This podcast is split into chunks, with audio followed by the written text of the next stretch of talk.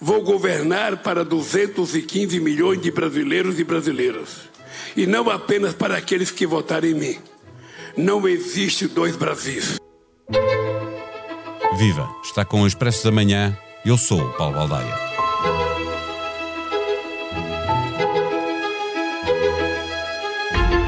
Lula da Silva começou na frente, mas pouco depois foi ultrapassado por Jair Bolsonaro, que esteve em destaque em grande parte da noite eleitoral. O candidato do PT, tal como tinha acontecido na primeira volta, foi recuperando ao longo da noite. Com uma curva ascendente e outra descendente, as duas linhas encontraram-se nos 38 milhões de votos para cada um, quando estavam apuradas 67% das urnas. Às 21h45, hora portuguesa. Lula da Silva acabou por ser eleito presidente do Brasil com 2 milhões de votos de avanço, o que significa que Bolsonaro conseguiu recuperar 4 milhões em relação à primeira volta. O Brasil dividiu-se. A diferença entre vencedor e vencido é histórica.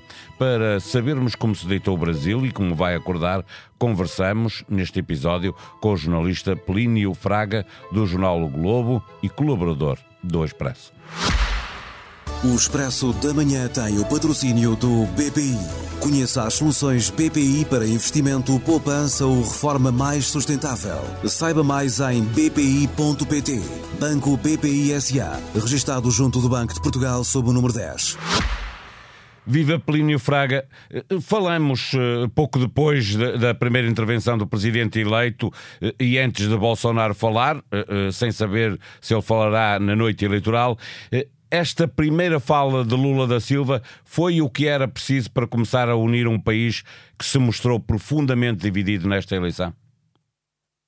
Ô Paulo, eu acho que ele tocou é, nos pontos fundamentais é, que o Brasil hoje sente falta, na tentativa de mostrar que, apesar de divergir em diversos pontos, as pessoas podem chegar a algum tipo de meio de campo, algum tipo de área comum, que haja entendimento que vá adiante. Lula buscou, no seu primeiro discurso como presidente eleito, ele mostrou esse ponto. Primeiro, é, uma coisa muito importante, eu acho que no discurso que ele fez agora, ele tentou mostrar que não será um governo do partido de esquerda, do Partido dos Trabalhadores, que é o partido dele há mais de 40 anos. Não é isso, ele quer fazer um governo mais amplo. Isso, ele nominou lideranças de outros partidos. Eu acho que a principal é, estrela da, na, na, eleição deste ano foi a senadora Simone Tebet, foi uma candidata pelo PMDB, pelo MDB. Ela teve 7% dos votos, mas ela foi muito importante nesse segundo turno. A maioria dos eleitores delas apoiou o, o, presidente Lula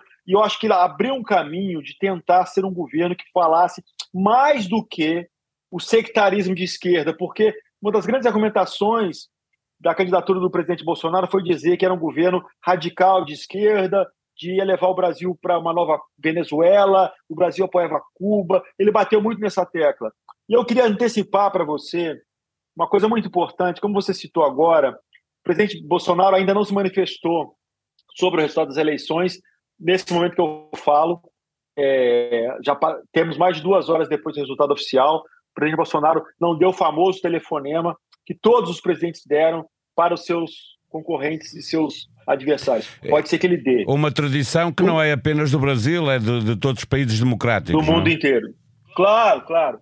Mas o que eu acho importante é o presidente do Tribunal Superior Eleitoral, que coordena a eleição, já anunciou agora, no pronunciamento público, que no dia 19 de dezembro haverá a diplomação dos eleitos, dia 1 de janeiro a posse. Estava a seu lado o presidente do Congresso, o senador é, Rodrigo Pacheco, que é não é um aliado do presidente Bolsonaro, mas é uma voz, é, digamos, no meio-campo. Ele não é um apoiador do presidente Lula também, estava do lado dele. O que eu acho importante é que o presidente da Câmara é, dos Deputados, o Arthur Lira, que é o líder dessa base de apoio mais forte do presidente Bolsonaro, que é o chamado Centrão, que reúne um bloco de partidos conservadores, ele já deu um pronunciamento reconhecendo o resultado das urnas, o que basicamente mostra que o Bolsonaro não tem apoio nenhum interno para tentar qualquer tipo de reação antidemocrática ao resultado da eleição. E, e também é Só verdade que, do ponto de vista uh, de fora, uh, uh, quer o Presidente dos Estados Unidos, a própria União Europeia,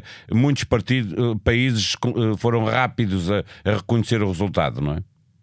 Eu ia entrar nisso. O presidente Biden, 40 minutos depois do resultado, reconheceu. Emmanuel Macron, Justin Trudeau do Canadá, presidente do México e até a direita sul-americana como o caso do presidente do Uruguai, que é um partido de direita, já reconheceu o resultado. Então, eu acho que havia uma dúvida muito forte, e essa dúvida é, é, é, continua em parte da sociedade brasileira, porque hoje, no dia da eleição, aconteceram alguns momentos críticos que uma polícia é, de nível nacional, que cuida de rodovias, que é a Polícia Rodoviária Federal, fez durante o dia uma série de é, blitz, ou seja, de barreiras que basicamente buscavam impedir eleitores de áreas em que o Lula tem a maioria de votar. Essas blitz aconteceram durante todo o dia de votação hoje, foram mais de 500 pontos, basicamente em estados do Nordeste do Brasil, que apoiam majoritariamente o presidente Lula. Esse tipo de ação gerou muito temor, mas, ao mesmo tempo, foi importante para mostrar que a Polícia Rodoviária Federal é uma polícia de 5 mil membros. As Forças Armadas do Brasil têm 200 mil membros. Então, mesmo as Forças Armadas, que não há dúvida que são mais simpáticas ao presidente Bolsonaro, perceberam que não, vi, não iria embarcar numa aventura. Isso eu acho importante. Eu acho que o Bolsonaro agora está isolado. Ele pode sair melhor do que o previsto, reconhecendo a derrota, que ele não fez ainda. É, os ministros dele, os mais políticos, já estão reconhecendo. Eu acho que o Centrão, que é a base parlamentar dele no Congresso, com o posicionamento do presidente da Câmara, que foi reeleito e é favorito de novo a continuar como presidente da Câmara, já anunciou que aceitou o resultado, vamos para diante e vamos negociar. O pronunciamento do Lula, eu acho muito importante que ele falou agora há pouco, é, em São Paulo, é, ele basicamente quer dizer assim: serei o presidente de todos os brasileiros. Ele falou de uma agenda internacional muito importante que é preservação da Amazônia, é, respeito aos povos, o respeito ao direito dos povos originários, falou de racismo, falou de direito de igualdade com as mulheres. Ele colocou numa agenda aqui no Brasil a TV Globo, é, o principal é, canal, principal audiência é, é, é, do Brasil, e o William Bonner, que é o apresentador do principal jornal, comentou imediatamente em seguida a fala do presidente que é uma volta à normalidade na agenda pública porque o Lula, no seu discurso, colocou os pontos que ele acha essenciais. Lula diz que não há dois Brasis e prometeu, como estavas a dizer, governar para os 215 milhões de brasileiros, mas há ou não há dois Brasis do ponto de vista político? No, ah. No Brasil mais a norte, ah. mais a sul, um Brasil mais à direita, outro mais à esquerda? Não, não há dúvida que o Brasil está dividido, essa divisão é real. Você, é, apesar da vitória, a vitória foi muito apertada. É uma vitória que, se você imaginar, é, quando você faz o histórico da campanha, o Lula é, ele lidera as pesquisas, apesar dos seus problemas, que podemos discutir essa questão mais adiante, mas ele lidera as pesquisas há um ano e meio, praticamente. O Lula liderou essas pesquisas. Só que todo mundo achava que era uma distância mais folgada. É, os dados finais estão saindo, mas vai ser menos de 2 milhões de votos. Menos de 2 milhões de votos é a eleição mais acirrada da história brasileira Sendo que a última eleição acirrada, que foi de 2014, que a diferença foi de 3 milhões e meio de votos no universo menor de eleitores, porque houve a, a progressão da, do crescimento da população, já houve problema de divisão do país. O país está muito dividido. É, eu acho que o Lula, é, mais do que uma promessa, eu acho que ele reconhece que ele não tem outra possibilidade que não seja de governar além das suas ideias, da sua ideologia, do seu partido e trazendo gente para a área dele. É a única saída que ele tem. O Brasil está muito dividido. É, você vê nas ruas, você vê no comportamento das pessoas, e em alguns casos as pessoas são violentas, de fato são violentas. É, mas é, essa solução é muito problemática, e é esse é o grande é a grande questão que se, que se coloca no momento. Né? Lula da Silva é reeleito, mas ele vai ter. É, é reeleito, não, ele foi eleito, ele foi presidente duas vezes e agora é eleito novamente. É, é, vai ter a vida dificultada no Congresso e no Senado. Aquele velho slogan de que o Centrão não se vende, aluga-se, pode servir para Lula procurar as maiorias de que vai precisar para governar o Brasil? Claro. Eu, eu acho o seguinte: o posicionamento hoje do, dessa principal liderança do Centrão, que é o presidente da Câmara, vai nesse sentido. Eles já abandonaram o Bolsonaro. Eles são muito pragmáticos, já abandonaram. Mas tem uma agenda conservadora. Eu não acho. É, o presidente Lula tem uma raiz na esquerda. O seu partido pode seguir de esquerda. A candidatura já foi muito mais do que isso. Tinha 10 partidos políticos.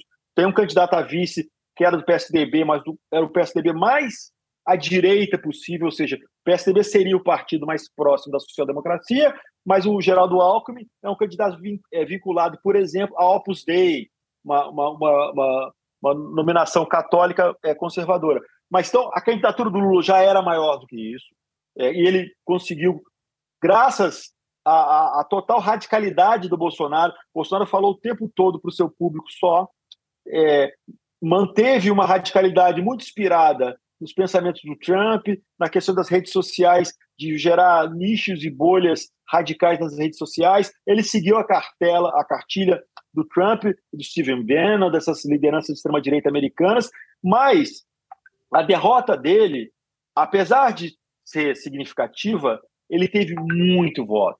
É, o governo Bolsonaro teve dificuldades em gerir a pandemia, a questão da economia, o país não cresce, não tem emprego, não tem renda.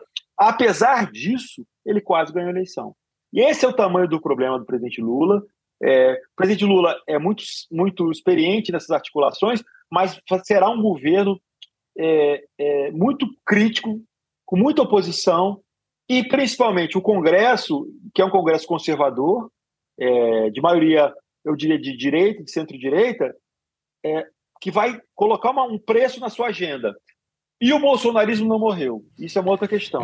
Deixa-me fechar a conversa. Deixa-me fechar esta nossa conversa exatamente por aí, que é perguntar, tu, estavas a, a, dizer, ele não morreu, firmou-se. Eh, eh, eh, há aqui um problema para a direita democrática, foi engolido por esta direita populista, como se viu, por exemplo, em São Paulo, onde o PSDB sempre governou e agora é ultrapassado por um candidato de Bolsonaro. Exatamente. A força do bolsonarismo está, primeiro, nesse redesenho das forças direitistas no Brasil e das forças de extrema-direita. Não tem mais vergonha no Brasil, que sofreu uma ditadura de 21 anos, havia uma certa vergonha dos próprios candidatos se assumirem como de direita, porque não tinha respaldo eleitoral. Agora isso acabou. Você dizer que é de direita é, é, uma, é uma marca que você traz, e você encontra é, é, ele, coisas elementares da, da civilidade, direitos humanos, é, possibilidade de, de manifestação do outro, tudo isso as pessoas foram rompendo essas barreiras. Início da semana é a altura para recuperar alguns dos podcasts do Expresso e da SIC e fazer a sua playlist com as melhores conversas sobre cultura, política, economia, sociedade e humor. No mais recente episódio de Deixar o Mundo Melhor, Francisco Pinto Balsemão entrevista Ricardo Araújo Pereira, que confessa existirem poucas sensações no mundo que lhe deem mais prazer do que uma gargalhada que faz as paredes de casa abanarem. No programa Alta Definição, Daniel Oliveira conversa com a atriz Lia Gama Apesar da infância muito difícil, ela agradece o que tem e preza o seu percurso sem esquecer as origens. Visite os podcasts do Expresso e da SIC na plataforma digital que tem no seu smartphone ou computador, comente, avalie-os, ajude-nos a fazer melhor o que fazemos para si. A sonoplastia deste episódio foi de Ruben Tiago Pereira. Nós vamos voltar na quarta-feira. Até lá, tenham um bom dia e um bom feriado.